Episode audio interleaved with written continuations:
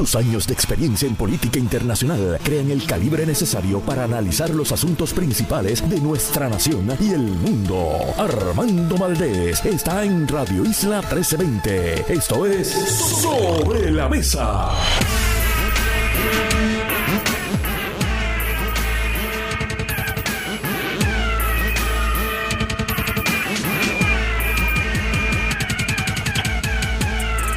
Buenos días Puerto Rico, soy Armando Valdés, usted le escucha sobre la mesa por Radio Isla 1320. Hoy en Sobre la Mesa estará con nosotros la directora ejecutiva de Ayuda Legal Puerto Rico, Ariadna Godró, además estará con nosotros el portavoz de la actividad Mercado Agroartesanal que se estará celebrando allí en el Caño Martín Peña, en las comunidades del Caño Martín Peña, José Bauzá estará con nosotros. A las 8 y 55, Kenneth McClintock, ex secretario de Estado, ex gobernador interino, ex presidente del Senado, analista, amigo, estará con nosotros para hablar sobre todo lo que está pasando en Estados Unidos. Ayer fue un día de muchas noticias, tanto para la campaña de Donald Trump como para la campaña de Joe Biden. Hablamos sobre eso aquí hoy en Sobre la Mesa. Además, el doctor Antonio Mignucci, director del Centro de Conservación de Manatíes, estará con nosotros. Hablamos sobre el peligro, los peligros que enfrentan los manatíes en nuestro país y por supuesto le pediremos una actualización sobre la situación de Moisés, que hace apenas unas semanas nos enterábamos de que ese manatí icónico, conocido por todos los puertorriqueños de esa época, estaba mal herido. Hablamos con él sobre la condición de Moisés. Y en el último segmento estará con nosotros la empresaria detrás de Book Nose.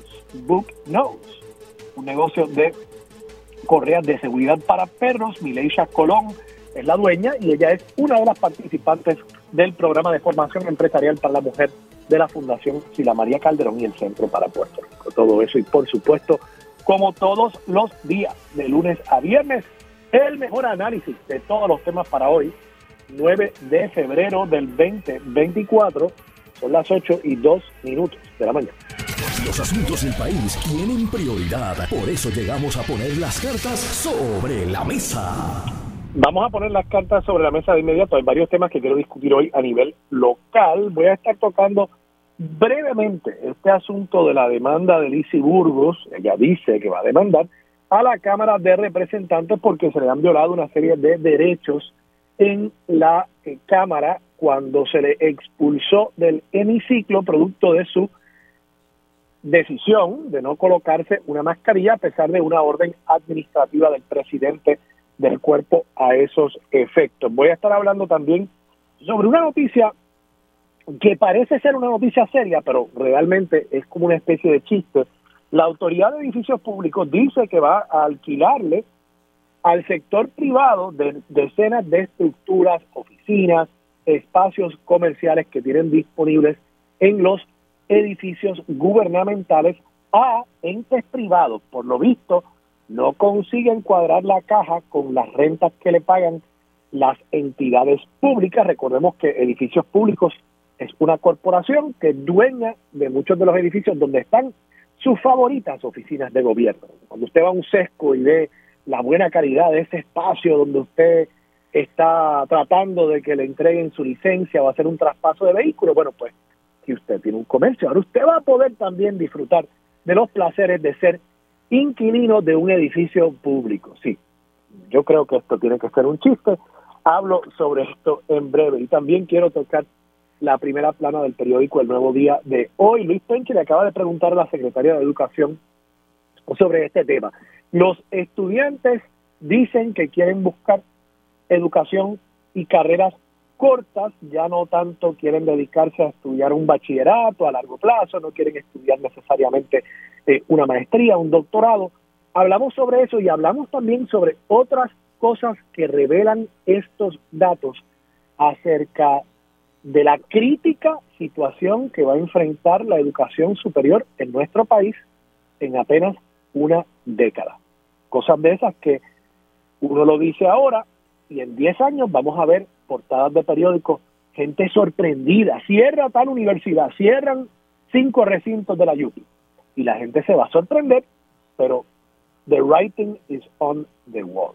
Pero antes de entrar en esos temas, hablemos sobre lo que está pasando a nivel de Estados Unidos y a nivel global, comenzando con eh, una entrevista, la primera que le concede el presidente de Rusia, Vladimir Putin, a un medio estadounidense desde el comienzo de la invasión rusa de Ucrania. Se le concedió esta entrevista a Tucker Carlson. Tucker Carlson, como ustedes saben, es eh, un ex comentarista, ex conductor de un programa de televisión en la conservadora republicana estadounidense Fox News. tuvo que abandonar la cadena luego de una serie de alegaciones en su contra, pero ha mantenido una presencia a través de programas en las redes sociales, entre ellos en la red social X, lo que antes se conocía como Twitter. Eh, Tucker Carlson además se ha convertido en un favorito de la extrema derecha a través de todo el mundo. Recientemente cuando hubo protestas en España por parte del partido ultra derechista Vox, se le vio tomándose fotos allí en la fila de piquete junto a Abascal, el presidente del partido eh, español ultraderecha Vox. Así que es una figura que ha logrado una prominencia, a pesar de ya no estar en los medios estadounidenses, ha logrado una prominencia, digamos, a nivel global como eh, un portavoz del conservadurismo y de la ultraderecha a nivel eh, global. Y eso, por lo visto, lo ha podido traducir en un acceso a Vladimir Putin, que es otra de esas figuras que dentro del movimiento conservador de repente ha estado tomando mucho auge, interesante, incluso dentro del Partido Republicano, partido que de ordinario era el partido más vinculado a los intereses militares y por supuesto Rusia y la antigua Unión Soviética han sido eh, enemigos, al menos eh, contrincantes a nivel global, históricos de Estados Unidos, al menos durante gran parte del siglo XX.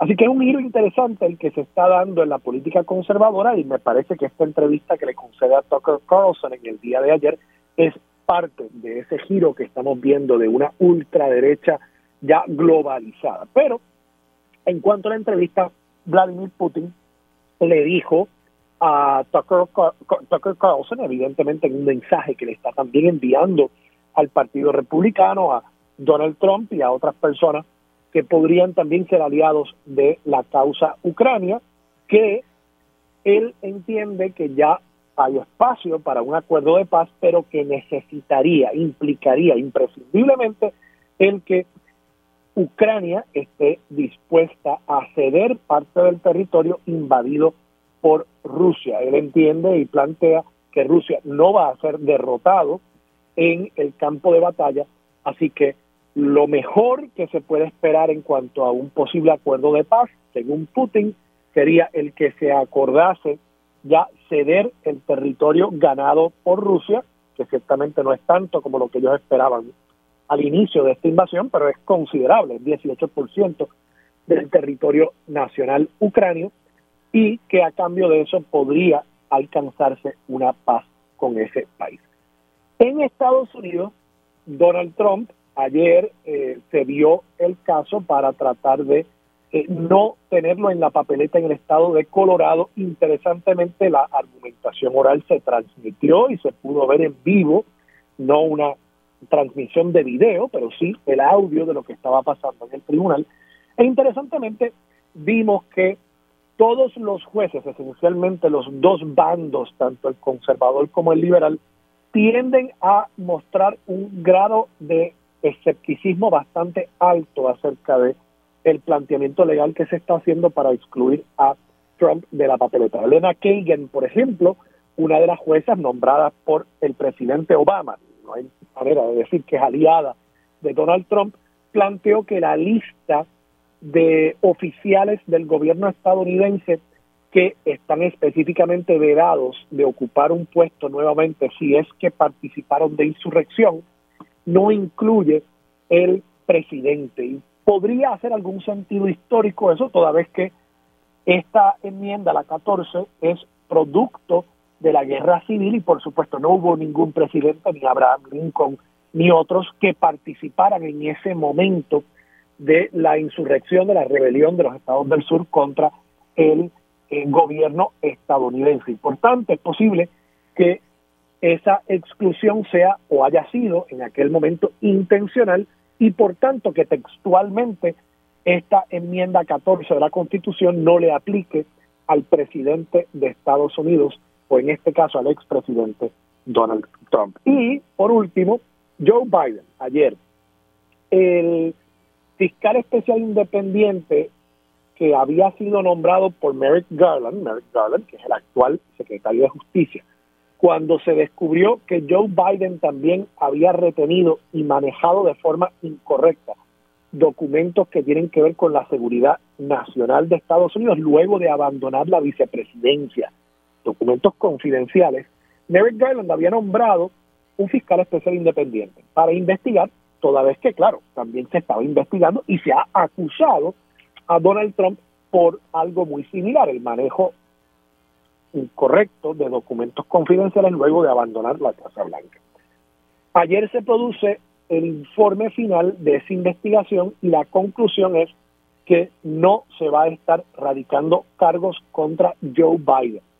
El informe esencialmente establece que Joe Biden no mostró una intención de querer llevarse estos documentos que pudo haber sido una inadvertencia y además que tan pronto él se enteró de que esos documentos estaban todavía en su posesión, él inmediatamente se comunicó con las autoridades demostrando nuevamente que no había una intención criminal detrás de las acciones, omisiones o negligencia que conllevó el que él se llevara esos documentos. Sí lo preocupante, incluso que produjo una conferencia de prensa virtualmente inédita del presidente Joe Biden anoche fue que en el informe también se señala que aun si se hubiese podido encontrar esa intención criminal, sería muy difícil procesar al presidente y lograr una convicción toda vez que Joe Biden tenía dificultad para recordar ciertos asuntos y por su edad, un poco implicando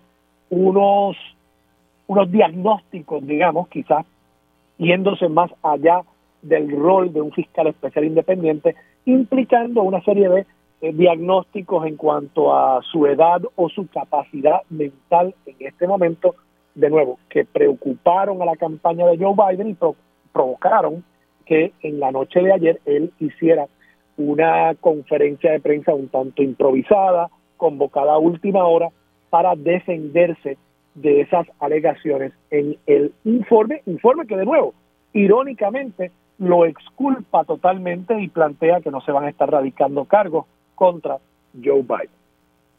Aterricemos acá en Puerto Rico. Sobre Lizy Burgos, rapidito, yo no quiero dedicarle mucho tiempo a esta controversia. Yo creo que esto es una controversia a la que ella le está sacando partida política para continuar conectando con una parte del electorado que durante la pandemia se fue radicalizando por una serie de temas relacionados a asuntos de salud pública, que se politizaron durante la época de la pandemia.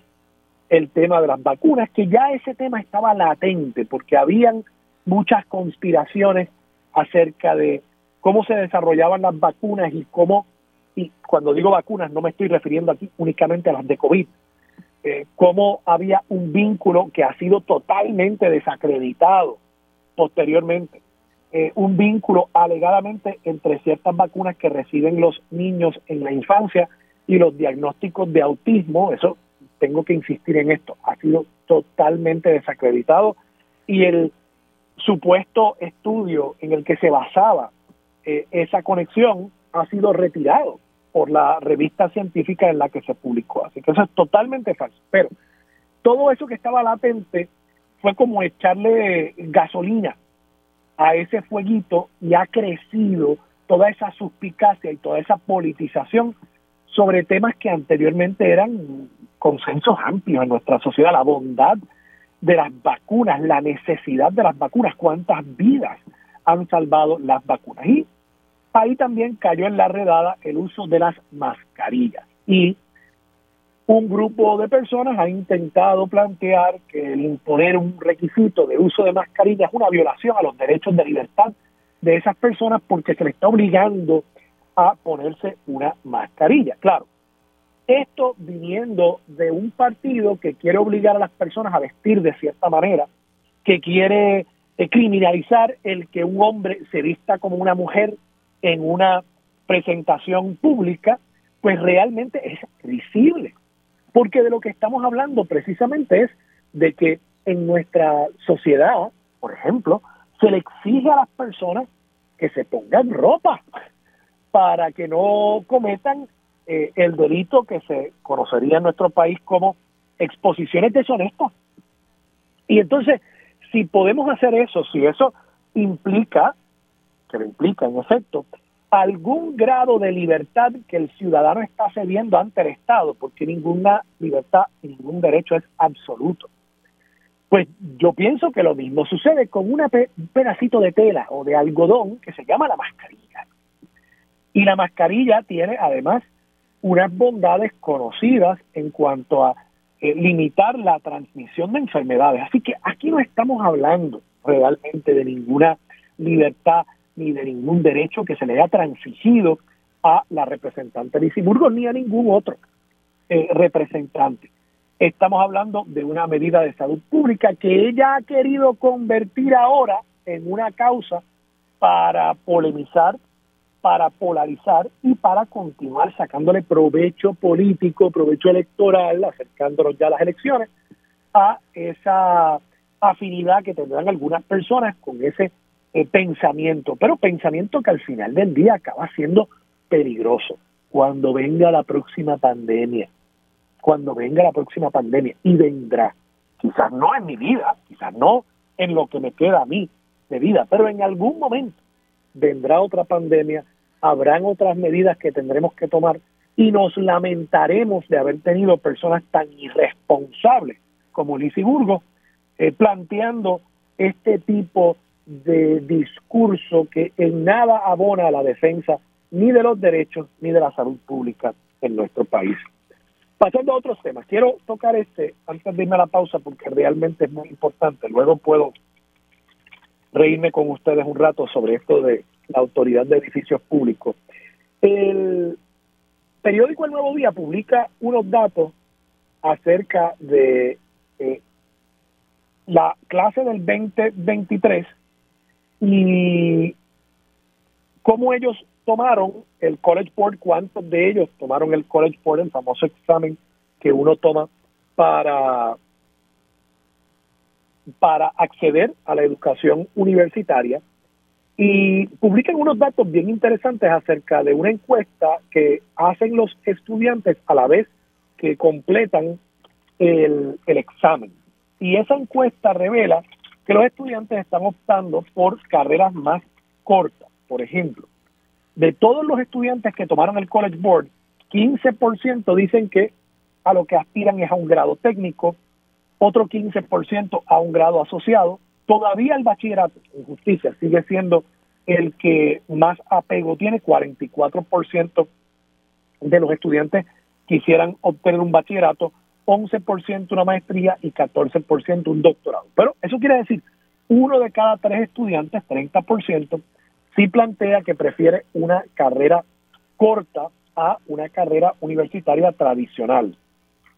Lo otro que me resulta interesante de este dato es que cuando uno mira la distribución de esos estudiantes que dicen querer, querer estudiar eh, un bachillerato, hay una diferencia marcada en cuanto a los que estudian en colegios privados y los que estudian en, escuelas públicas. Y lo que vemos es que un 38% de los alumnos de escuelas públicas expresaron interés en estudiar carreras cortas, mientras que 39% de los estudiantes de escuelas privadas expresó interés en completar maestrías o doctorados. Así que ahí hay una asignación pendiente para el Departamento de Educación, que los estudiantes de escuelas públicas, que evidentemente en su mayoría vienen de contextos desaventajados, o por lo menos más desaventajados que los de colegio privado, asegurarnos que no estemos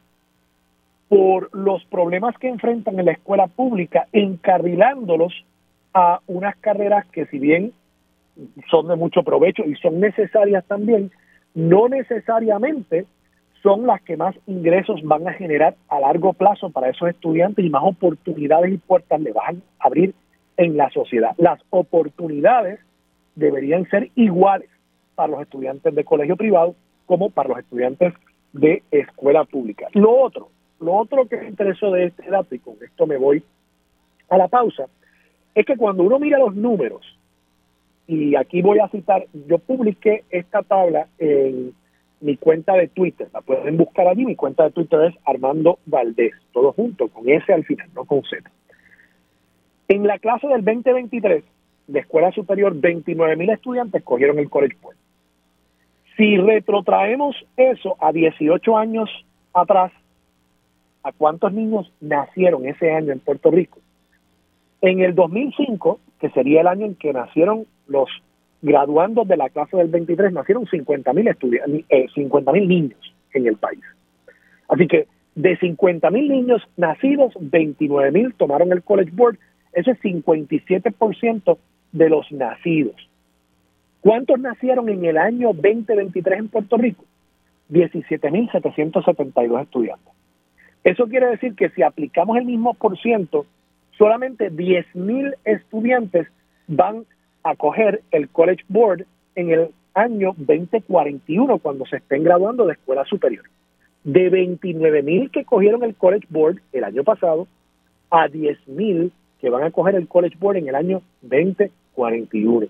Y si uno le aplica entonces estos porcientos de los estudiantes que quieren grado asociado, grado eh, técnico, bachillerato, vemos que bachillerato, 4.533 solamente van a ir a una universidad a estudiar bachillerato.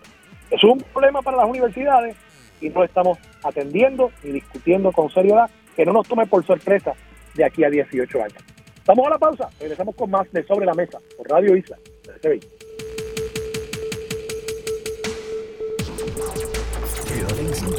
Conéctate a radioisla.tv para acceder y participar en nuestra encuesta diaria. Sobre la Mesa por Radio Isla. Los asuntos de toda una nación están sobre la mesa. Seguimos con el análisis y discusión en Radio Isla 1320. Esto es Sobre la Mesa.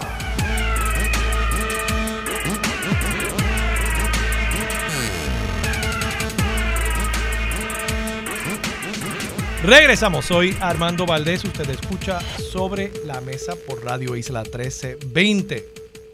Bueno, hablemos sobre un momentito sobre la autoridad de edificios públicos. De verdad yo creo que esto tiene que ser un chiste. Veo esta nota en la página 6 del periódico El Nuevo Día de hoy, la firma David Cordero Mercado. La Autoridad de Edificios Públicos va a estar alquilando decenas de estructuras por primera vez a entidades privadas que podrían convertirse en arrendatarios de la corporación pública que busca aumentar sus ingresos. Bueno, tengo que insistir en esto. La Autoridad de Edificios Públicos es la agencia que se encarga del mantenimiento de los edificios donde usted y yo vamos a procurar servicios gubernamentales.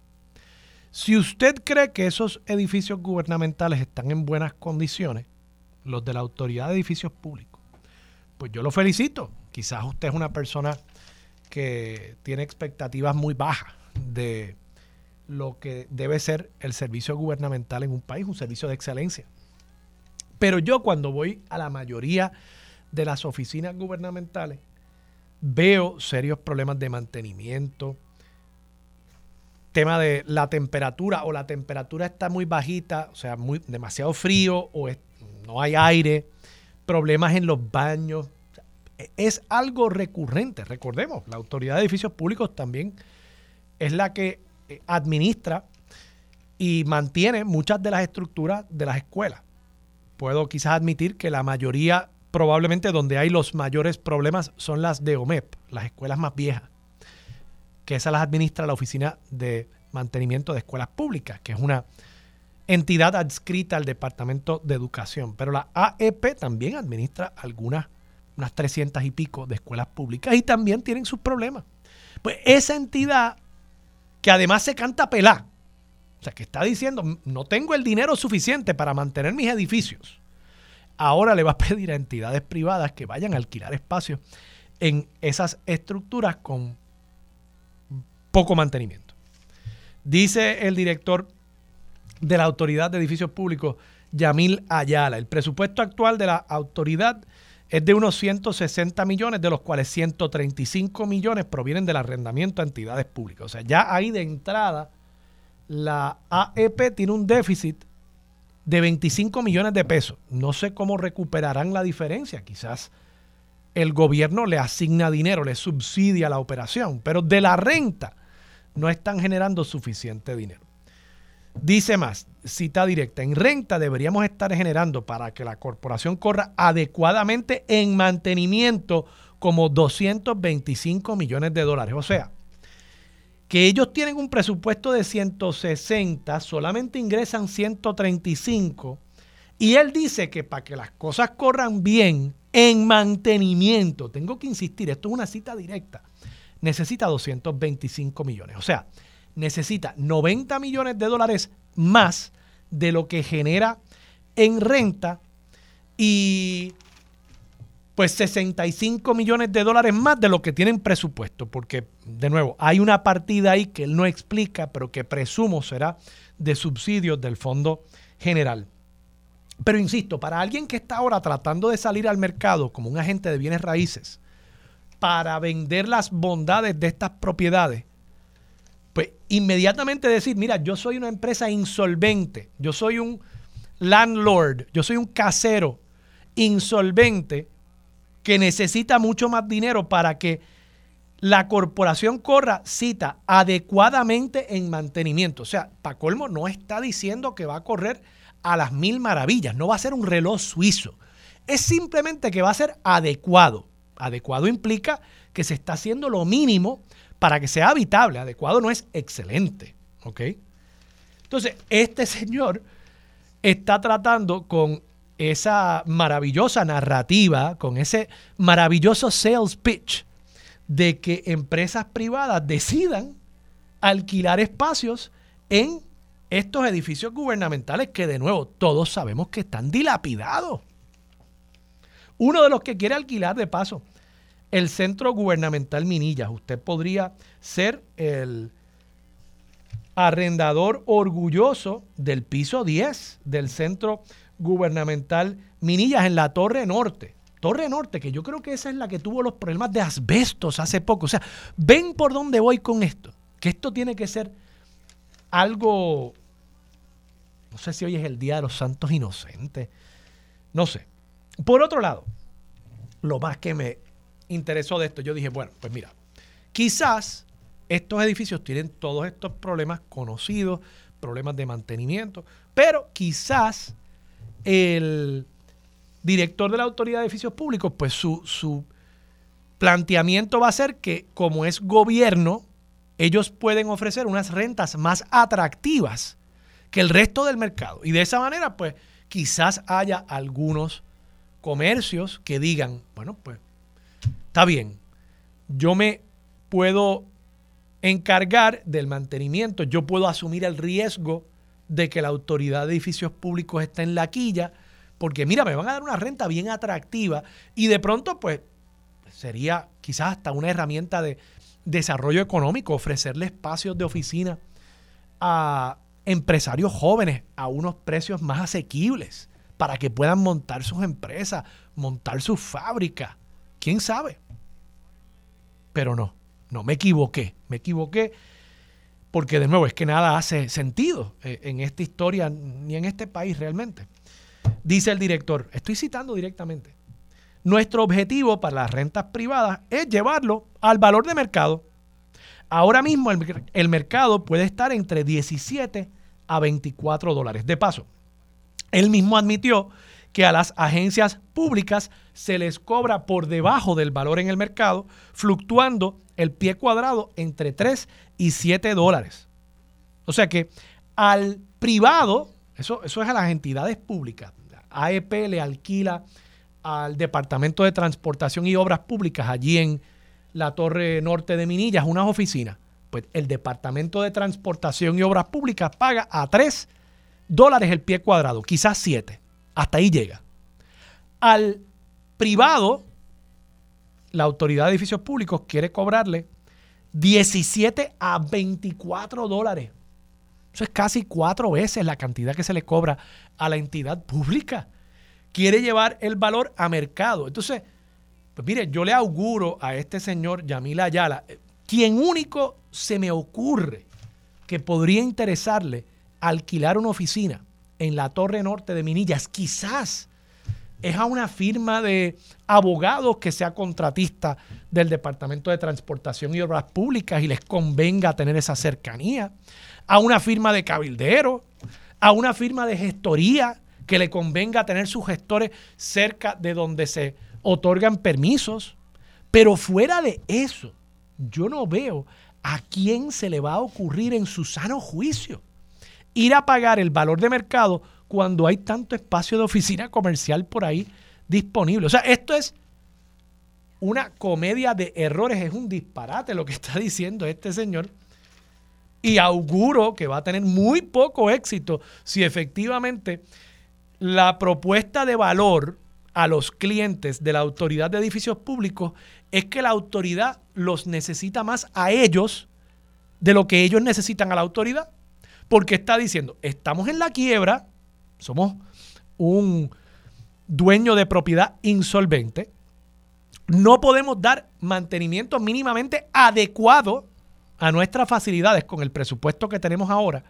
Y necesitamos que ustedes del sector privado vengan aquí a pagar lo mismo que podrían pagar. Valor de mercado significa lo mismo que podrían pagar en un edificio privado en Atorrey o en Guaynabo vengan a pagar lo mismo que pagarían en un edificio privado con buen mantenimiento, con buena seguridad. Vengan a pagar eso aquí porque es que yo los necesito a ustedes para cuadrar la caja de esta agencia pública que está en quiebra. Makes no sense. Vamos a la pausa. Regresamos con más de Sobre la Mesa por Radio Isla 1320. Regresamos, soy Armando Valdés, usted escucha Sobre la Mesa por Radio Isla 1320. Quiero comentar otra noticia antes de pasar con nuestro entrevistado. Eh, ayer habíamos reportado sobre una mujer que fue atropellada eh, y eh, un conductor que se evadió de la escena de este choque, de este delito. Delito, hay que señalarlo así, no se puede hablar aquí de accidente cuando una persona choca, atropella a otra y evade la escena de eh, esa situación es un delito. Punto. Punto. Objetivamente es un delito. Si la persona simplemente no vio a la mujer, si la persona eh, estaba ebria, si la persona, la víctima, eh, se lanzó a la calle sin ningún tipo de precaución. Todo eso podríamos posteriormente debatirlo para determinar culpa y responsabilidad en cuanto a este choque. Pero cuando una persona abandona la escena de un choque o accidente, esa persona comete un delito. Y no hay quien me convenza de lo contrario. Y es muy lamentable que en nuestro país, el año pasado supimos de un caso en el que un eh, caballero, un señor, había un joven, creo que era una persona relativamente joven, atropella a una joven de 20 años, se evade de la escena, es capturado por bruto, hay que decirlo, el tipo o bruto o no sé ni qué palabra usar. Fue a un cuartel de la policía para reclamar para radicar una querella por alegadamente que le habían chocado el carro. claro, la policía, gracias a Dios que en ese momento funcionó nuestro sistema investigativo, la policía dijo, caramba, esto me parece el carro que tenemos información provocó la muerte de una joven el día anterior. No sé cuál era la intención de este muchacho con ir al cuartel, si estaba buscando una coartada, si estaba quizás hasta buscando reclamarle al seguro por el daño que le había hecho él mismo a su vehículo. Pero así, raro caso en el que se logra identificar al responsable que había evadido la escena de un delito, de un choque donde él además comete el delito de evadir la escena. ¿Y cuál fue la reacción de los tribunales? Bueno, pues darle una, una palmadita, decir, no, qué mal que lo hiciste, pero bueno, 10 años de probatoria, vete a tu casa, tú vas a poder seguir viviendo tu vida de lo más bien.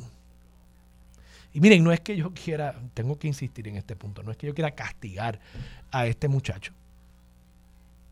Pero yo me pongo en los zapatos de esa familia que perdió a esa hija. Y no es venganza, no es venganza, pero es que si eso le pasara a una hija mía, que Dios no lo quiera, yo no sé cómo yo podría manejar eso. O sea, yo tengo que admitir que cuando yo veo familias, madres, padres, que lidian con la pérdida de un hijo o de una hija, y yo los veo a veces hablando en televisión, yo tengo una compasión y una simpatía por esas personas eh, y, y un respeto que no puedo siquiera valorar, porque se me hace difícil pensar que yo tendría la capacidad de poder articular pensamientos luego de una pérdida así. Realmente. Yo no sé cómo yo podría manejarlo. Psicológicamente, yo no creo tener la fortaleza para poder manejar ese tipo de pérdida. Entonces, cuando me coloco en los zapatos de esa persona, tengo que pensar que lo mínimo que quisiera, y, probablemente esa persona también quiere que haya un castigo. Eso es natural, eso es humano. No por eso quiere decir que nuestro sistema de corrección va a dirigirse al castigo. Pero es humano que esa persona lo quiera, porque perdió una hija. Ahora, como mínimo, estoy seguro que esa persona quiere asegurarse de que ninguna otra familia sufra el dolor que él o ella sufrió con esa pérdida. Y la manera en que logramos que esas familias, que otras familias no sufran ese dolor, es asegurándonos de que nuestro sistema de justicia haga justicia. Es asegurándonos de que el próximo bambalán que choque a una persona, borracho, decida detenerse, hacer lo correcto. Posiblemente auxiliar a la persona. Quizás pudo haber sobrevivido. Pero no, nuestro sistema, por lo menos los tribunales, entendieron que lo correcto era una palmadita. 10 años de probatoria. Vete para tu casa y piensa por 10 años sobre lo que hiciste. Eso es lo que hace entonces, eso es lo que provoca, es que cuando hay choques, particularmente cuando hay choques donde el conductor probablemente sabe que hubo negligencia por parte suya o que está metido en palos y por tanto podría, si es puesto a soplar, ser acusado por estar conduciendo bajo los efectos de bebidas embriagantes, esa persona entonces hace el cálculo en el momento de que le conviene más, de que sale mejor, irse a la fuga. Y eso cuesta vidas. Y este caso de esta señora, fíjense ustedes, estoy leyendo aquí de una nota del periódico Primera Hora. El hit and run se reportó a eso de las 6 de la mañana de ayer jueves en la avenida Park Gardens.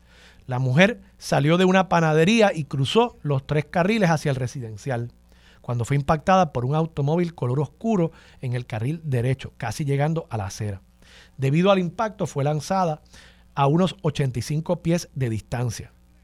A, ella la llevan al hospital y muere en el hospital. O sea que fíjense ustedes que posiblemente aquí había una oportunidad de auxiliar a esta dama, de salvarle la vida. Pero este irresponsable o irresponsable irresponsable hombre o mujer, este o esta, se fue a la fuga. La fallecida fue identificada como María del Carmen Reyes Morales, quien tenía entre 70 y 75 años de edad. Parece que no se ha podido identificar la edad a ciencia cierta. Reyes Morales caminaba con un andador. Era la abuelita de alguien. Era la mamá de alguien. Era la bisabuela de alguien quizá. Había ido a comprar pan en la panadería a las 6 de la mañana, como tiene derecho a hacer. Quizás no tiene carro. Quizás no quiere guiar.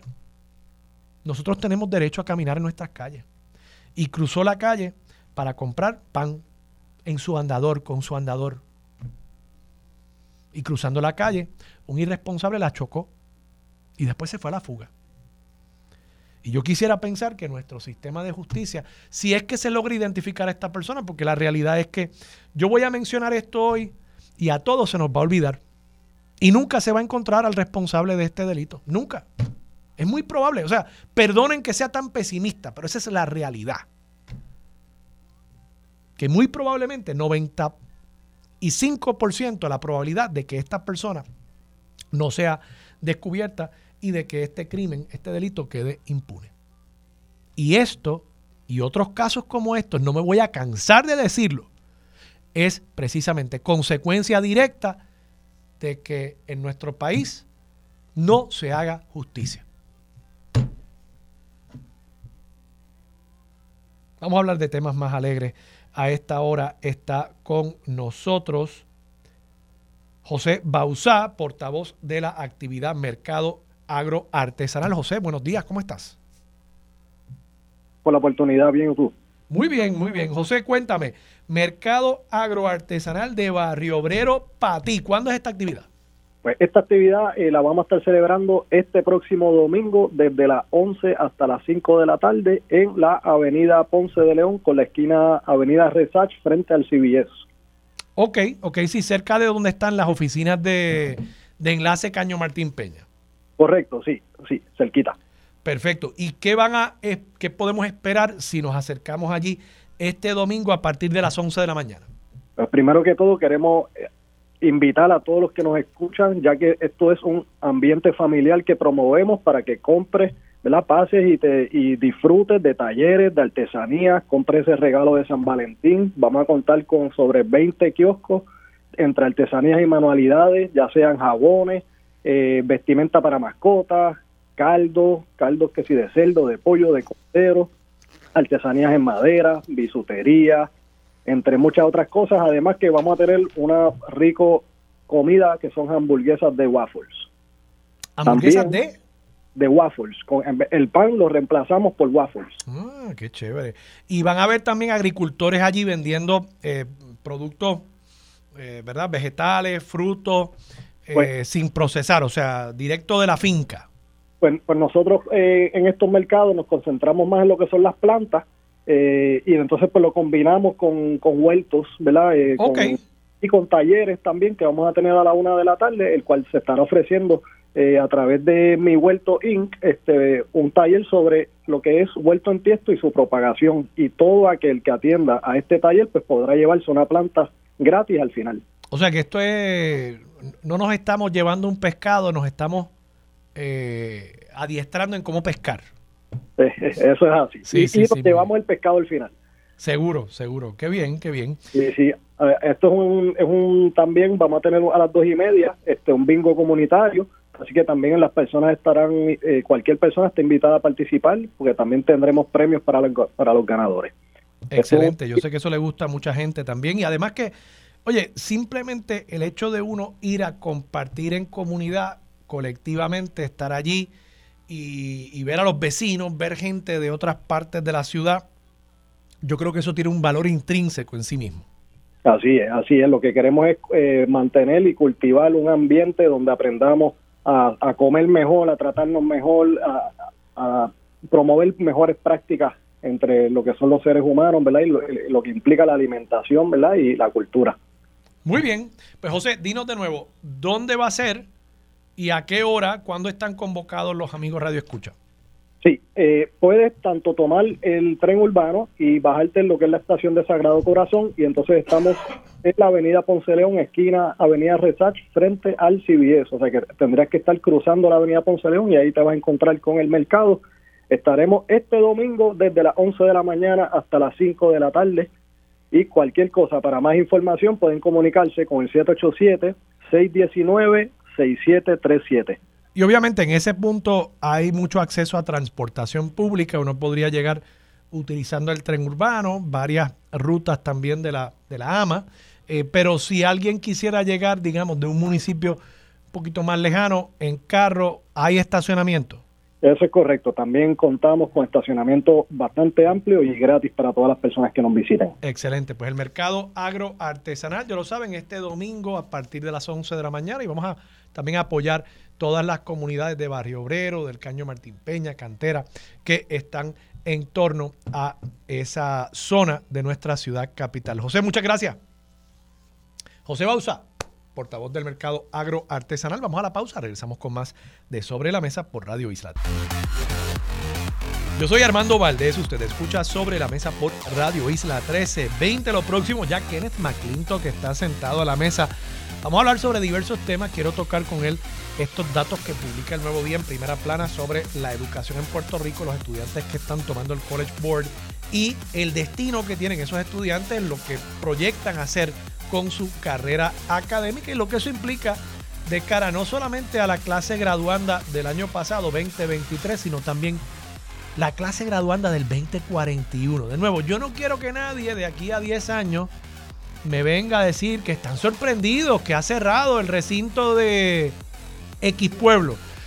No me vengan con la sorpresa porque es que the writing is on the wall. Pero también vamos a hablar sobre el caso de Donald Trump en el Tribunal Supremo. Interesantísima esa argumentación oral ayer que se transmitió por todos los canales de noticias y además, sorpresivamente, este informe del fiscal especial Her que plantea, Biden no cometió delito, pero además, si yo lo fuera a procesar, el jurado le cogería pena porque está viejito y se le olvidan las cosas. Complicado políticamente para el presidente Joe Biden. Además, tendremos a una de las empresarias formadas en el programa de formación empresarial para la mujer de la Fundación Sila María Calderón y el Centro para Puerto Rico, Mileisha Colón, y también el doctor Antonio Mignucci, director del Centro de Conservación de Manatíes, Vamos a estar hablando sobre los peligros que enfrentan todos los manatíes, pero también yo le voy a preguntar, porque hace una semana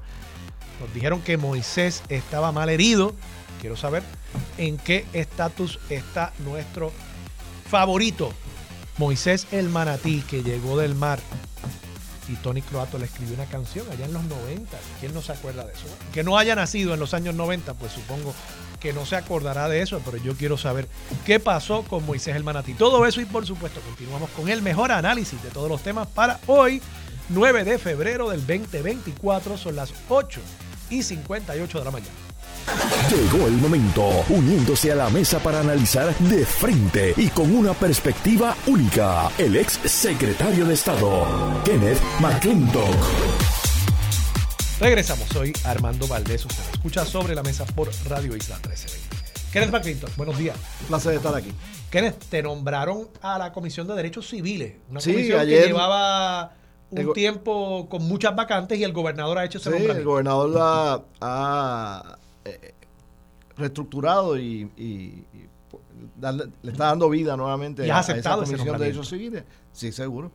Este, y entonces ayer pues nombró las cuatro personas que vamos a llenar las, vacantes, sujeto obviamente a la confirmación del Senado de Puerto Rico. Muy bien, pues te deseo mucho éxito. Yo creo que es una, comisión importante. Sí, y ha, tenido muchos exfuncionarios gubernamentales como Baltasar Corrada de Río, Lino Saldaña y una serie de otras personas. Eh, Antonio Luis Ferré también fue miembro de esa comisión hace muchos años atrás, 60 años atrás.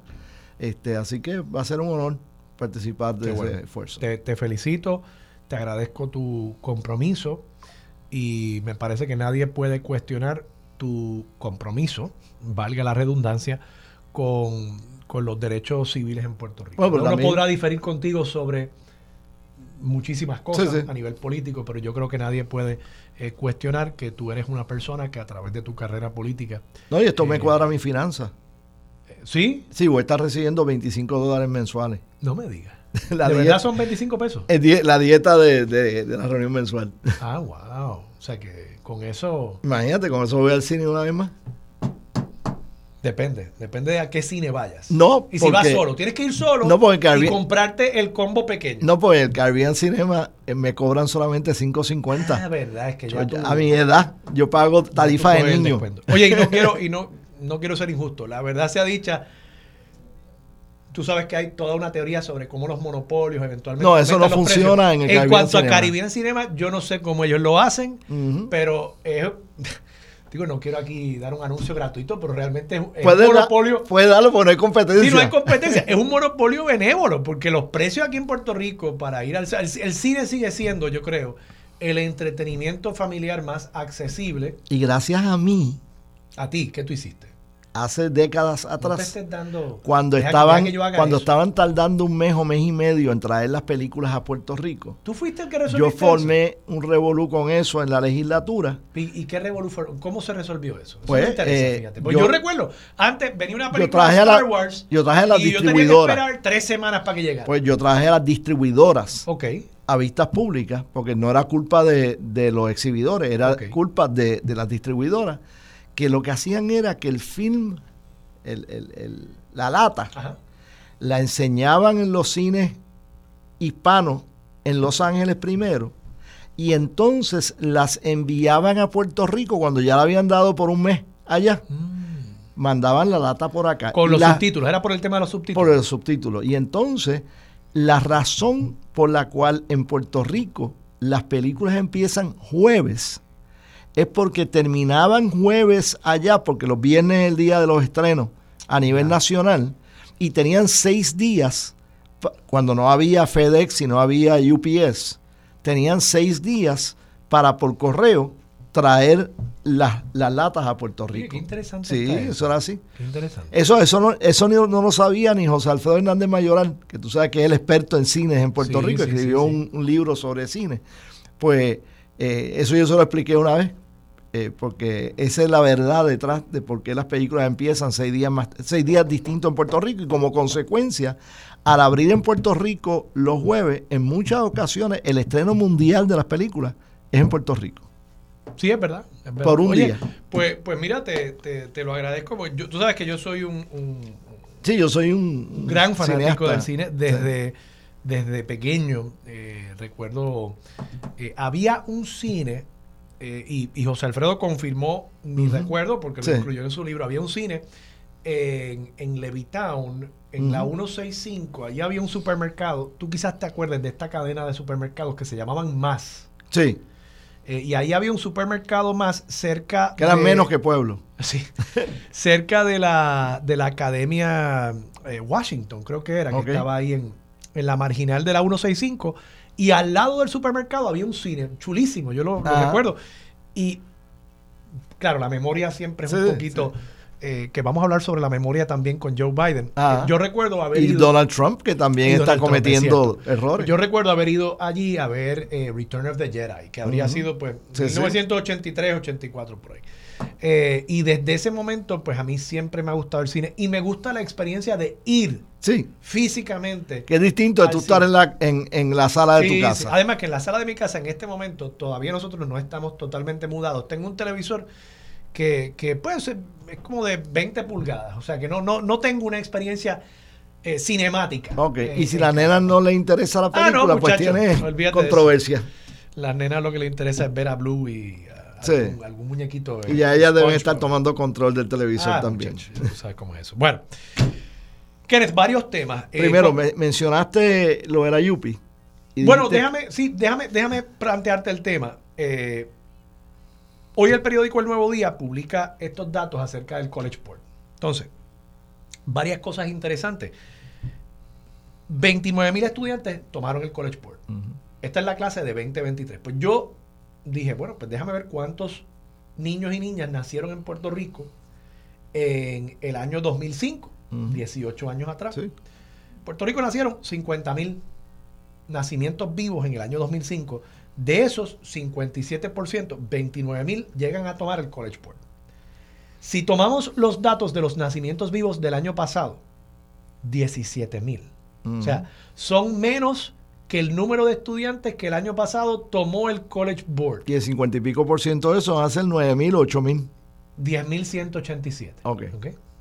Entonces, además, se publican unas encuestas del College Board de cuál es la carrera que quieren eh, tomar estos estudiantes, ¿no?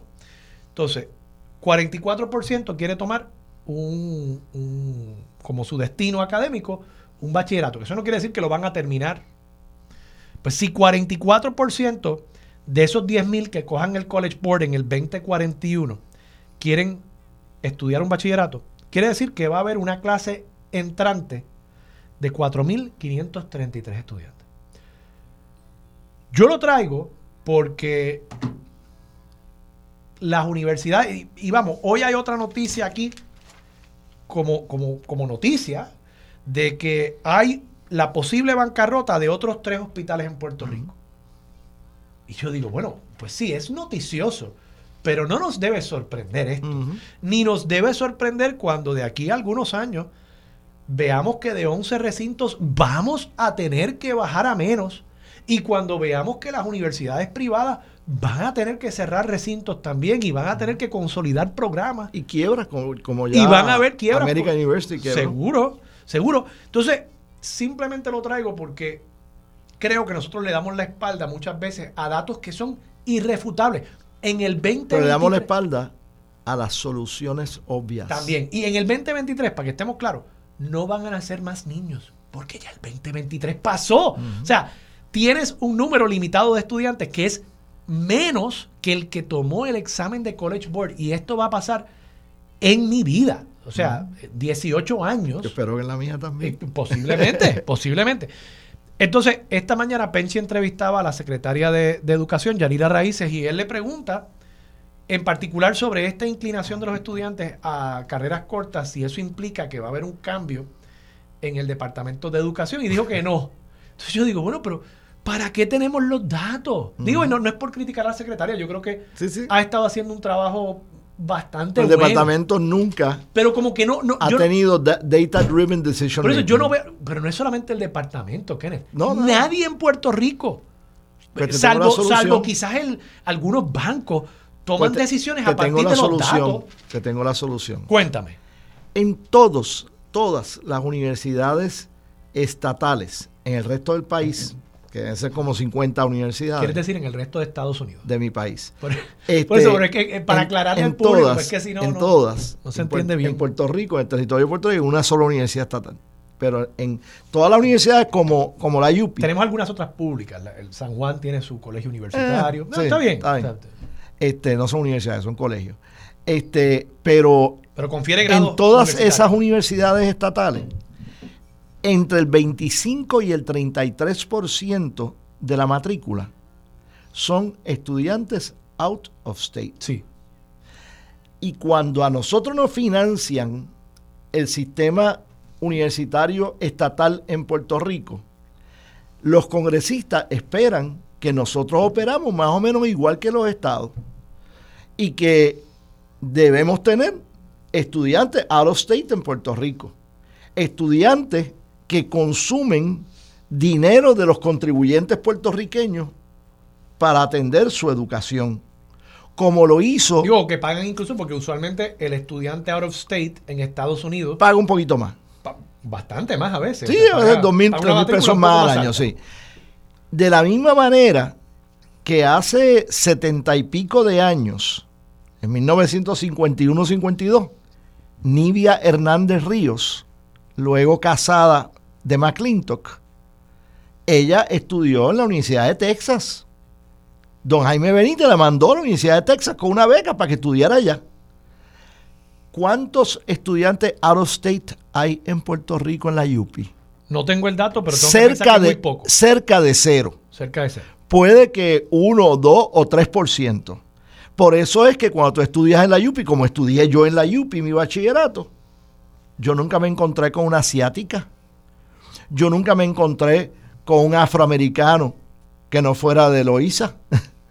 Yo nunca me encontré con estudiantes europeos. Yo nunca me encontré con estudiantes latinoamericanos. Ah, sí, que a veces hay de eso, sí. Hay de uno en 100. Pero no hay de 25 en 100, no hay de 33 en 100 como en las universidades estatales en el resto del país. Y lo que yo planteo es que la UPI resuelve virtualmente todos sus problemas. Si en agosto de este año acepta mil estudiantes de afuera y agosto del año que viene dos mil, agosto del año Pero siguiente te pregunto, ¿es tan fácil como aceptarlos o la universidad? Porque yo recuerdo cuando yo estaba eh, en, tercer año y cuarto año de escuela superior, en mi colegio, que tú sabes que era Episcopal Sí, Cathedral sí. School, ahí en, en la parada 19 en Ujú. Santurce, nuestra guidance counselor en ese momento se encargó, y claro, las universidades también, de, de traer reclutadores de esas universidades. Y yo recuerdo vino.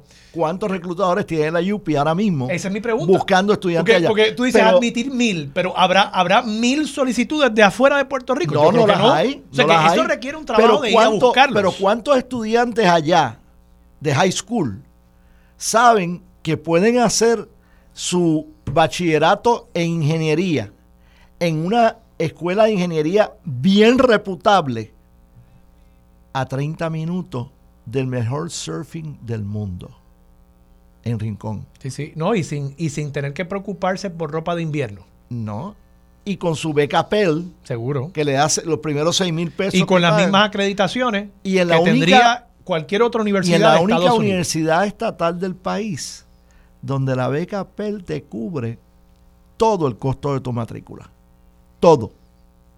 Y donde puedes coger préstamos federales Seguro. para pagar este, el apartamento O de buscar Mayagüez, grants lo que también. ¿Ah? porque- O buscar grants. Sí. eh, becas. Imagínate que en el, en el recinto de Utuado tú tuvieras 200 estudiantes hispanos del continente que quieran venir aquí y estudiar en la montaña y aprender de agricultura. Oye, no tienen que ser hispanos, pueden ser también estudiantes de cualquier eh, eh, extracción Sí, sí, sí, nacional seguro. eh, o étnica que, que obviamente tendrían, puede- tendrían que tener un buen dominio del idioma español. Y puedes pero podrían venir aquí. Y puede aceptar también estudiantes de América Latina Sí. que vengan de, de familias que puedan costearse los estudios. Y el costeo no es tan alto Sí, porque sí. no es 60 mil al año. Es un poquito más complicado en un porque estado. eh, eso yo conozco muchas de esas familias. Esas familias quieren enviar a sus hijos a las más reputadas de la, de la costa este, de la o, costa oeste. o si el estudiante no es de mucha, de, de mucha intelectualidad, que sea de una universidad acreditada de Estados Unidos. sí, sí. Y da la casualidad que la UPI y las otras universidades de Puerto Lo es, Rico son universidades de Estados Unidos debidamente acreditadas también. O sea Pero eso requiere una decisión por parte de la universidad de que van a montar, y eso requiere inversión. sí, hacer un plan. Va- vamos a hacer un plan. Es un plan hasta de mercadeo, de relaciones públicas, de dar a conocer la institución. De nuevo, en, en ese proceso, cuando yo estaba en tercer y cuarto año, yo me enteré de unas universidades que, tú sabes, no, no son los... que tú no conocías, que yo no pero las conocía. conociste a través Y del conocí, por outreach que ejemplo, ellos a, hicieron. a Oberlin en Ohio y Ujú. conocía a Carnegie Mellon Sí. en Pensilvania, que eventualmente solicité y fue admitido y fui admitido ahí, aunque no fui a estudiar allí. Eh, y muchas otras universidades, pero eso requiere, eh, es un trabajo labor intensive y es un- una inversión que probablemente hay que empezar a hacerla ahora para que de verdad esa máquina de solicitudes esté rindiendo fruto de aquí a 5, Pero, 6, 7 años. pero una vez tú reclutas a una persona, le pagas 40 mil pesos como reclutador, y esa persona te recluta 100 estudiantes, Sí, sí, it pays for itself. pays for itself. De acuerdo. Entonces, imagínate, al cabo de 5 años de transición, tú tienes 20 mil estudiantes de afuera en la UPI. Los mismos 20 mil vacantes que hay ahora, que de 60 mil estudiantes que hubo en la UPI, solamente hay 40 mil ahora. Oye, aunque solo sean esos espacios 5, aunque sean 5 mil nada más. Y no, te, no pero, pero vete, Está bien. llena el, 20 el 25 al 33% como hacen en los estados. Y tú haces eso.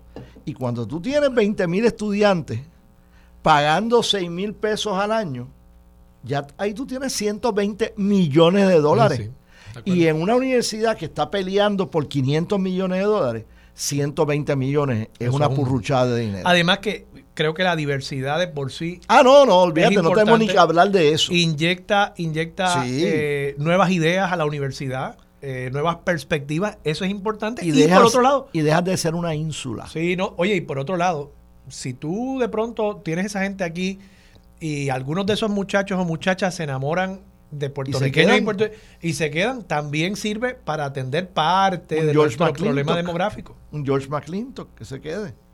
¿Él se enamoró en la universidad? Bueno, no, él se enamoró allá, de ella que estaba allá, y ella se lo trajo para acá. Un George Wolf, que se enamoró de la mamá de Jennifer Wolf. O sea, Oye, que de paso no he dicho nada al respecto, pero mis condolencias eh, a la familia y en particular a mi amigo Joseph Loss, que, fue el compañero de ella durante estos últimos seis años. Y mi amigo George Loss también, y, el hijo yo A, Joseph da la casualidad que literalmente I ran into him en Madrid, que él lleva seis años viviendo allá. Y, entonces me, contó en ese momento que, estaba pasando, eh, pasando unas dificultades y que iba camino a, tramitar unos asuntos relacionados con hospicio y demás. Y bueno, dos o tres semanas después nos enteramos de esta sensible pérdida de... Pues Jennifer fue compañera estudiante mía en la UHS. No me digas. Ella era miembro de la clase de mi hermano, Stevie. Este, así que la conozco desde la adolescencia. O sea, nos conocemos desde hace 50 años. Así que... Kenneth, vamos a pasar a, Estados Unidos. Eh, a otras partes de Estados Unidos, sí. Adelante. A la capital federal, vamos a ponerlo ahí. Eh, hablemos eh, primero sobre eh, esta, esta noticia que toma por sorpresa, yo creo que hasta la Casa Blanca. Ayer se publica el informe de la investigación del fiscal especial Herr, nombrado por Merrick Garland, pero es un fiscal que había sido nombrado District Attorney en Maryland, si no me equivoco, por Donald Trump. Donald Trump sí. Eh, así que, evidentemente, pues conexiones republicanas, bien hecho, para asegurarse de que nadie pudiese decir que se puso un fiscal especial demócrata. Él concluye, mira, aquí, en este caso, el manejo de los documentos confidenciales por el vicepresidente fue torpe, pero no hubo intención delictiva, no hubo intención criminal. Y en tanto y en cuanto se enteró de que esos documentos estaban en su garaje, vengan y recójanlo. Rápidamente llamó, vengan y recójanlo. No hubo intención tampoco de ocultar ni de retener. Pero ahí entonces añade, además de que no ha encontrado delito, si fuese a procesar, y ahí yo creo que se le fue la mano un poco, no tenía por qué entrar en eso, porque si no hay delito, no hay por qué argumentar cómo sería el proceso en juicio. Pero Nombrado por Trump. Sí. Eh, entonces dice, bueno, pero si lo fuera a acusar, ningún jurado lo encontraría culpable. Se me haría muy difícil porque es que estamos ante una persona eh, que es viejito, buena gente, viejito. Eh, bien intencionado, pero que está teniendo problemas con su memoria. ¿Cómo tú ves eso? ¿Y, y cómo ves la reacción del presidente que rápidamente sale, hace una conferencia de prensa ayer? Sí y entonces comete además el traspié. Dos traspiés. De, bueno, por el, particularmente el de decir que el presidente de México era el presidente de Egipto, sí, sí. Y entonces, pues. Y también. ¿Qué, de paso? Biden se y dijo, y tengo este rosario. Sí. De Nuestra Señora de. ¿Y era Nuestra Señora de quién? No dijo. Ah, no dijo, bueno. Pues a mí quizás también se me, equivocaría ahí. Pero. Eh, Biden, lo cierto es, siempre ha sido conocido desde hace 40 años for his gaffes. Él siempre era un tipo que, era un poquito... de pata de, Metía de, pata verbales, lapsus lingüe. Quizás, pues sí, ha empeorado. Oye, estamos hablando de una persona de 81 años. Y es un tema complicado. Las encuestas lo demuestran. Hay preocupación por parte del el pueblo americano. Más en cuanto a Biden que en cuanto a Trump, que tiene 77 años. 78. ¿Qué? 78 ya. bueno, 77, 78. Not much better. Y que también tiene una serie recientemente de, de, de equivocaciones. a Nikki Haley con, con Nancy Pelosi. Bueno, y dijo que dijo que la había derrotado a Barack Obama, que nunca corrió contra Barack Obama. Pero bueno, querido, pero no. ¿Cómo tú lo ves? Pues mira, yo creo que estamos en una elección donde tienen a dos candidatos ochentosos corriendo para la presidencia, el tú tener 80 años de edad en promedio, pues tiene sus ventajas porque tienes una sabiduría acumulada, pero tiene sus desventajas y es que a uno se le empiezan a olvidar las cosas. O sea, este, eh, estoy seguro que muchas veces pues piensan, eh, espérate, eh, yo vi esta cara antes. Este, pero eso, oye, eso me pasa a mí todos los días. Sí, y te va a pasar peor no me digas, se va a Sí, yo tengo 67 años, o sea, y de Sí, pero a mí siempre me ha pasado. O sea, lo que te estoy diciendo es, puede que empeore, pero a mí siempre me ha pasado eso. Y no hay cosa que me saque más que la gente diga, se me acerca. ¿Tú te acuerdas de mí? No, no, peor. ¿A que tú no te acuerdas de mí? Mira, loco, si tú piensas que yo no me voy a acordar de ti, pues dime quién eres. Mi respuesta, no debiera decirlo al aire, pero mi respuesta es, yo nunca me olvido de una cara. El problema Esa que está buena. Sí, pero el Pero no me acuerdo del nombre. Sí, pero el problema, bueno, no dije eso, pero dije lo Sí, otro. sí, sí, sí, sí. Pero el problema que hay es que hace como tres años empezaron a trasplantar caras. Bueno, pero nada, volviendo al tema. Sí. Pues mira, este, eh, este fact of life de que la gente va a tener que escoger entre dos candidatos ochentosos, este, que vienen con sus virtudes y vienen con sus defectos.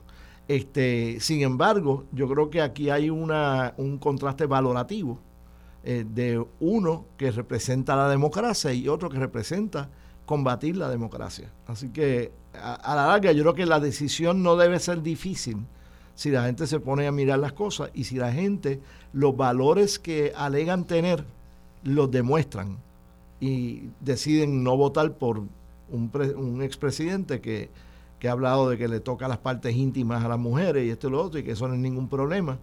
Este, y las cosas que ha hecho él de tratar de esconder documentos oficiales, etcétera, cuando no tiene derecho a tenerlo. Rapidito, la otra cara de la moneda, ayer el Tribunal Supremo de Estados Unidos eh, tiene una vista donde hay argumentación oral sobre el caso de Colorado para que no pudiese figurar en la papeleta por la enmienda 14 de la Constitución. Elena Kagan, nombrada por Sí. Obama, y, y parece que realmente la totalidad de los, los jueces están inclinados en esa dirección, hace unas preguntas que tienden a indicar que ya no cree que esto sea de aplicación al presidente. Y la verdad que cuando uno hace una lectura del texto, en efecto, menciona un montón de funcionarios, no menciona al presidente. Y cuando uno lo entiende en el contexto histórico que se legisló esa enmienda, que fue después de la guerra civil, pues en efecto, en ese momento no había un presidente Sí. que hubiese incitado a la insurrección específica que se pretendía atender, que era la te guerra voy a- civil. Te voy a dar una contestación simple. Ok. Si en el año 2000 el Tribunal Supremo de Florida hubiese determinado que esa enmienda le aplicaba al candidato republicano George W. Bush y no lo hubiese permitido figurar en la papeleta de Florida, el presidente hubiese terminado siendo Al Gore. La pregunta muy válida de Elena Kagan es si la acción de un solo Estado que cambiaría y que podría te- técnicamente cambiar el resultado electoral si es si hay la había la intención de que eso fuera permisible al redactarse y ratificarse la enmienda 14 en 1868. Yo creo que la contestación a eso, los jueces del Supremo posiblemente casi unánimemente, si no unánime, va a ser que no. O sea, que tú no crees que esto vaya a prosperar. Tendría, tendría que haber alguna decisión eh, o de un tribunal federal con un jurado que representa a todo el pueblo de los Que hay Estados una Unidos. convicción de que insurrección. haya una, una convicción de insurrección este, o de que haya algún tipo de acción congresional que así lo determine. Veremos la elección o la primaria en Colorado, creo que es el 4 de marzo. Es ahora, en el mes Sí. de marzo. Y se plantea la posibilidad de que haya una decisión antes de para. Eso es irrelevante porque Colorado vota demócrata. Bueno, sí, pero esta es la primaria republicana. Ah, ok. Recuerda. Sí, sí, Así sí. que. Pero igual, podría ser irrelevante en, el conteo de votos, pero creo que es importante. en un estado swing esto sería importante. Sí, sí. Veremos. Kenneth, gracias. Gracias. Nos Hasta la semana viene. próxima. Vamos a la pausa. Regresamos con más de Sobre la Mesa por Radio Isla 1320. Regresamos. Soy Armando Valdés. Usted escucha Sobre la Mesa por Radio Isla 1320. A esta hora está con nosotros Antonio Mignucci, director del el Centro de Manatíes de Puerto Rico. Eh, ¿Cómo está, Antonio? Buenos días. Bu- buenos días, buenos días. Gusto en estar con ustedes. Muchas gracias, muchas gracias por estar disponible tempranito aquí en Sobre la Mesa. Bueno, quiero hablar sobre los riesgos en general que enfrentan los manatíes, pero tengo que preguntar también sobre específicamente nuestro manatí favorito, Moisés, que recientemente se supo a través de la prensa que había enfrentado eh, unas, unas complicaciones, estaba mal herido. Eh, ¿Qué hemos sabido acerca de Moisés? Bueno, eso fue un, un evento en diciembre que parece que lo, lo golpeó un bote y le hizo unas laceraciones en el costado. Según recursos naturales lo examinaron en enero y el animal parece que según ellos está, está estable. Eh, nosotros no lo hemos examinado y le toca a recursos hacerlo primero. y hasta ahora pues no ha habido más, más complicación que hayamos escuchado. Ok. ¿Cómo, ¿Cómo pudimos enterarnos que era Moisés el que estaba mal herido? O sea, eh, eh, ¿tiene algún tipo de, de, sistema de traqueo para uno saber cuál es específicamente Moisés y dónde está en todo momento? Eh, no, el, cuando él se liberó en el 1994 se le puso un transmisor por un año eh, y luego de ese año pues ya se le da anonimato al animal, se, se deja que, que viva su vida en privado como, como, como si fuera un individuo privado. Eh, pero él tiene unas marcas en el cuerpo de una, una, un lunar en el pecho mm. eh, que cada vez que él se da vuelta y nosotros lo vemos pues lo reconocemos. Igual que reconocemos a otros a otros seres humanos de la familia de uno. Y, y Antonio te pregunto eh, los manatíes aquí ya entrando más en, asuntos de la especie como tal es común que permanezcan en, en, un, en una región geográfica del mar o, que, o que migren a otros lugares? O sea, ¿cuán común es eso de que, digamos, en el 1994 se libera a Moisés y todavía esté tan cerca de, nuestro país? Bueno, si los manatíes son residentes de, de los diferentes países, especialmente eh, las hembras, que son más eh, de, de, un lugar específico, pero eh, los manatíes de Puerto Rico mayormente se mantienen en Puerto Rico, no tenemos mucha evidencia o si alguna de, migraciones a otros países. El, claro, nosotros siendo isla es diferente a México, que los manatíes de México pasan a Belice y de Belice pasan a México sin, sin ninguna complicación. Eh, pero aquí como es la, son islas y los manatíes viven dentro de la plataforma insular, pues entonces es más es más lento el, movimiento de ellos y más restringido, al, área. ¿Y la población de manatíes en Puerto Rico? Si, si fuéramos a estimar, o quizás hay algún censo, eh, ¿cuántos manatíes viven en nuestras aguas territoriales? Nosotros eh, hicimos los censos para el US Fish and Wildlife Service y contabilizamos alrededor de unos eh, de unos 500 a, 700 manatíes, el, que es un número muy pequeño, por eso es que el manatí está en peligro de extinción. Muy pequeño en comparación con qué? Teníamos más hace 20, 30 años. ¿Cómo, se ha comportado ese número? Bueno, los números de antes de los 70 eh, no se conocen. En los a finales de los 70 ya se hacían censos, pero se contabilizaban pocos manatíes, unos 40 o 50 pero ese número no es eh, no es representativo del número exacto de la población. Usualmente se subestima eh, el número cuando cuando se hacen los censos aéreos y hay unos modelos matemáticos que entonces te establecen cuál es el, el número de la población. Así que creemos que la población de Puerto Rico ha estado creciendo en los últimos eh, 10 años 15 años. Sin embargo todavía el número es bastante pequeño y ha estado creciendo porque hay, hay más conciencia, ha sido efectivo el, gobierno y las entidades como ustedes en, promover un poquito más de conciencia acerca de, cómo protegerlos. Yo creo que, que Moisés eh, hizo un cambio en la ciudadanía. Antes no se conocían ni los manatíes aquí. Muy poca gente sabía de ellos. Eh, pero eh, hay medidas que se han establecido de, de protección y de monitoreo y estamos viendo de que sí están han estado respondiendo. Sin embargo las amenazas que, que ellos tienen de las embarcaciones y de los jet ski han ido en aumento. Así que mientras quizás los manatíes están haciendo su esfuerzo por echar para adelante y, y tener más números eh, también las amenazas han crecido y seguimos teniendo unos entre unos 10 a, a 15 manatíes muertos cada año hmm. que recobramos con, o sea, recobra el Departamento de Recursos Naturales y nosotros los ayudamos, eh, que, que todavía ponen en peligro eh, la especie y, y, pueden ellos reproducirse todo lo que quieran, pero si no achacamos la o atacamos la, la fuente de que ellos mueran eh, fuera de lo normal, pues entonces no vamos a tener los manatíes por mucho tiempo más. ¿Cuántas, eh, cuántas crías puede tener una hembra eh, manatí? Ellos tienen un bebé cada, eh, cada dos o tres años, eh, tardan 13 meses en parir, eh, así que una manatí, si vive su vida normal, puede procrear 20 manatíes, más o menos 20 manatíes en, su vida. 20 manatíes en su vida. O sea que la, la, vida de los manatíes es bastante larga.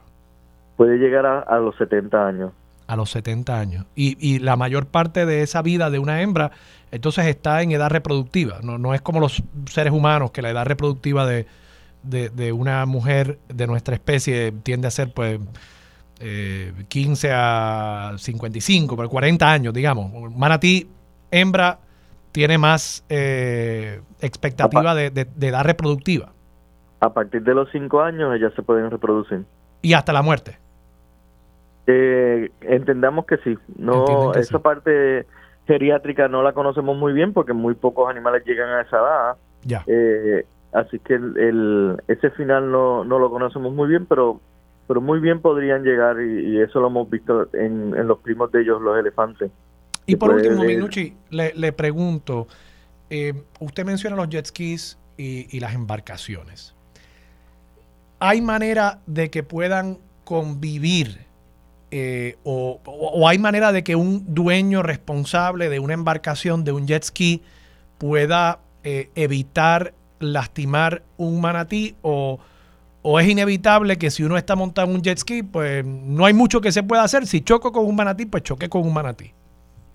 Bueno, la, parte primera que dijiste es responsable. El, el navegante responsable conoce las áreas, conoce los animales que están allí, las hierbas marinas, y en esas áreas se comporta de forma responsable yendo a poca velocidad. Ya. la persona normal y corriente que no tiene esa conciencia, eh, pues va a velocidad. Eh, o sea, ¿cuándo tú has visto a alguien corriendo el jet ski bien lento?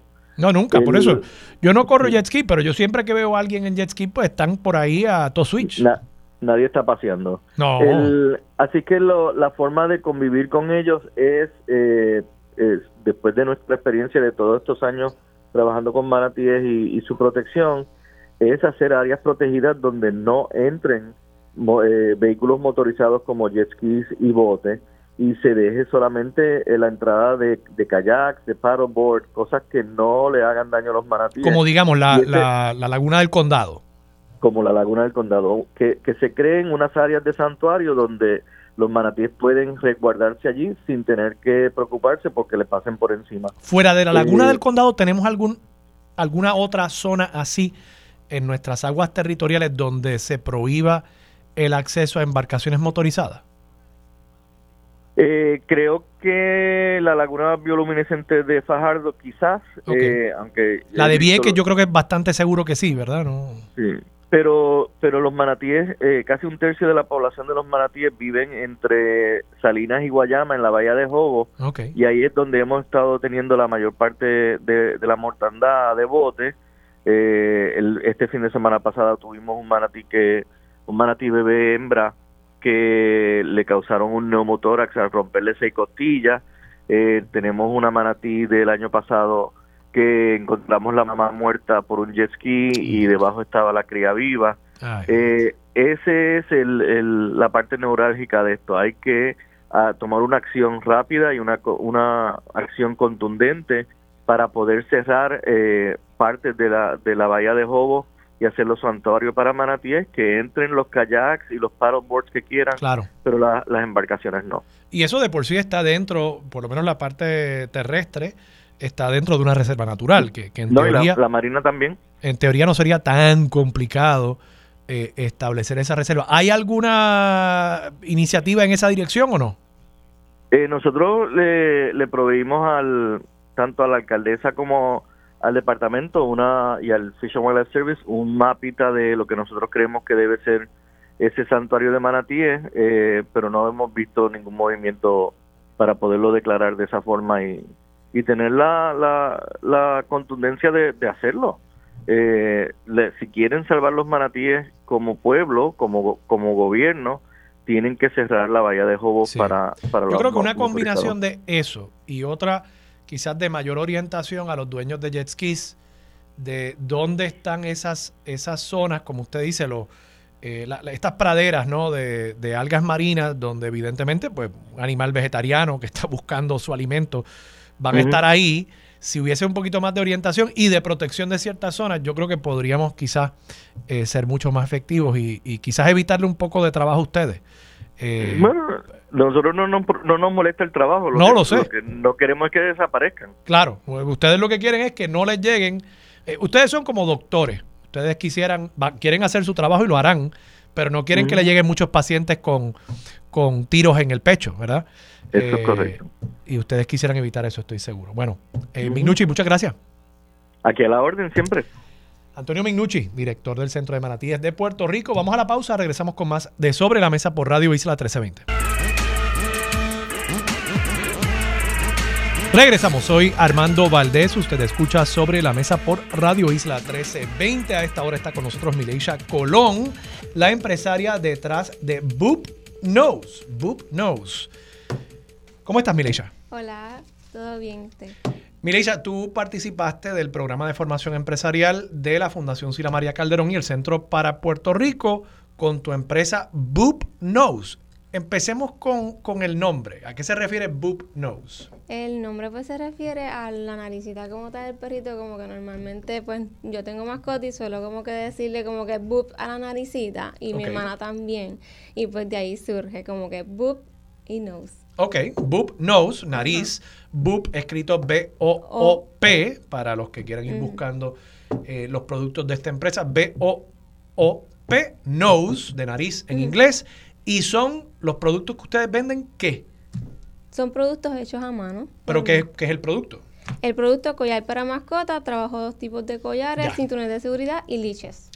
Collares, eh, liches, o sea, la, correa y cinturones de seguridad. E, eso me estuvo interesante. Cinturón de seguridad para... Para el auto, para, para el carro, para el carro. Yo, yo tengo mi perrita vida, eh, nosotros cuando la llevamos, digamos, a casa de mis suegros, que tenemos algún almuerzo y tengo los dos car seats, la perra, eh, mi esposa al frente, y la perra se suelta y entonces se trepa encima, particularmente de la bebé, de la de dos años, y eso me causa una crisis eh, dentro del carro. Sí, me imagino, estando guiando y el... No, no, no, entonces la gritería, es, un lío, es un lío. Créeme que esto, estas son las cosas que a mí me causan estrés en la vida. Esto lo atendería porque uno engancha una de estas partes. Puedes mostrarlo en cámara, de paso, para quienes nos están viendo a través de Facebook Live. Este es el cinturón de seguridad. Eh, esto viene a, eh, conectado al área donde nosotros normalmente conectamos el cinturón. El cinturón. Sí, y esto va, va al área del collarcito del perrito. Ya. Tú lo ajustas al nivel que tú lo quieres para que el perrito pues se mantenga más eh, tranquilo en el área que usted quiere que esté. Ok, fantástico, fantástico. Y estos collares tú me dices que los haces a mano. Sí, todo lo hago yo a mano. Ok, ok. ¿Cómo, ¿Cómo decidiste entrar en este negocio? Pues mira, a mí siempre me han gustado las manualidades. Eh, eh, no fue hasta un día que descubrí a una chica que estaba ofreciendo talleres para mascotas y pues como que me lancé a realizarlo. Eh, de ahí dije, wow, ¿por qué no realizo esto como que más allá? Y montó un negocio.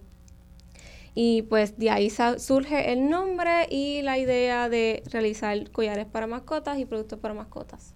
Muy bien. ¿Y cómo llegas a la fundación?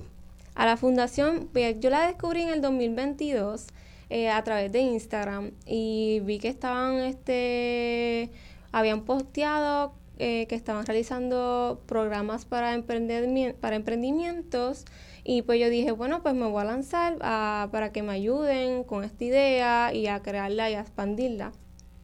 Pues no fue hasta el 2023 que se me dio la oportunidad. Y pues participé del programa y realmente fue lo mejor que hice, porque aprendí mucho. ¿Qué aprendiste? ¿Qué fue lo más importante que aprendiste ahí? Pues mira, aprendí mucho lo que es como que lo que realmente tú necesitas para la, lo que es montar un negocio, ya sea con los permisología, contabilidad, ya sea cosas de abogado, porque a veces uno necesita papeles de abogado para, para hacer con ¿cómo se le dice esto? Um, como, trabajar en comunión. Ok, sí, sí, sí. Este, y pues, pues de ahí aprendí mucho y me conecté mucho con las personas que estaban allí. ¿Por qué? Porque pude entender que había muchas personas que estaban en la misma que yo, eh, queriendo expandirse y crecer. Y eso me gustó mucho, conecté mucho con ellos y más que nada el personal del centro fue increíble y siento que te guían desde cero en todo este en todo tu proceso. Excelente, Mileisha. Y para los que nos estén escuchando, que tienen sus mascotas, estoy seguro que son muchísimos, muchísimos eh, los que los que tienen mascotas como yo. Eh, por el momento creo que nada más estás atendiendo perritos. Perritos. Pero vienen gatos por ahí. Claro que sí. en un futuro vienen para gatitos también. Pero para los que tenemos perritos, ¿dónde podemos conocer más acerca de tus productos? Pueden entrar a todas las redes sociales. Tengo Facebook, Instagram, inclusive tengo hasta Pinterest, Twitter. Eh, bajo Boom No Brand. Eh, Perdón, ¿cómo es el, cómo es? Boop Knows Brand. Boop Knows Brand, o sea, Boop Knows, el nombre de la empresa, y eh, la palabra brand en inglés, que es marca. marca, sí.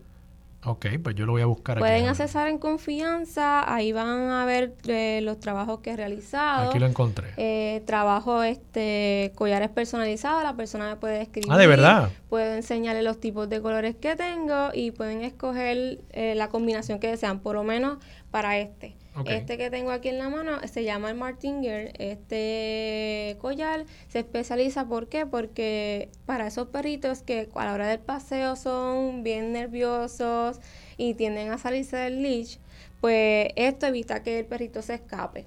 ¿Por qué? Porque hace una función de que aprieta un poquito el cuellito, pero no es lastimarlo, simplemente como que como que hace que no se salga. Sí, sí, sí. Sí, y este collar en específico es el que pueden este combinar con colores o lo pueden pedir del mismo color. Chévere. Sí. Chévere, excelente. ¿Y tienes, o sea, además de redes sociales, tienes una página para vender o todavía no? Todavía está en proceso. Ok, o sea que la gente te debe, el que quiera comprar, te puede escribir a través de, DM. DM, sí. Okay. En tiendas no está todavía tampoco. Todavía no. Pero en eso, futuro, eso es lo que va, ese es el plan mayor. Así que que te busquen en todas las redes sociales como Boop Nose, Brand. Vamos, cuando pongan Boop Nose ya les va a salir. Me salió a mí en Instagram ahora mismo y le di like y a través del sistema de mensajería de esas, de esas redes sociales pueden escribirle eh, y, hacer su orden. Y tú le das los precios por... Muy bien. Perfecto. Excelente. Bueno, pues Mireya, muchas gracias por estar disponible para Sobre la Mesa. Ya lo saben, para quienes estén interesados también en esa preparación empresarial para que puedan en este año 2024 encaminar sus sueños empresariales. También busquen en las redes sociales la página de la Fundación Sila María Calderón y el Centro para Puerto Rico. Con eso vamos a la pausa, regresamos con Mili Méndez, dígame la verdad, es lo próximo aquí en Radio Isla 1320.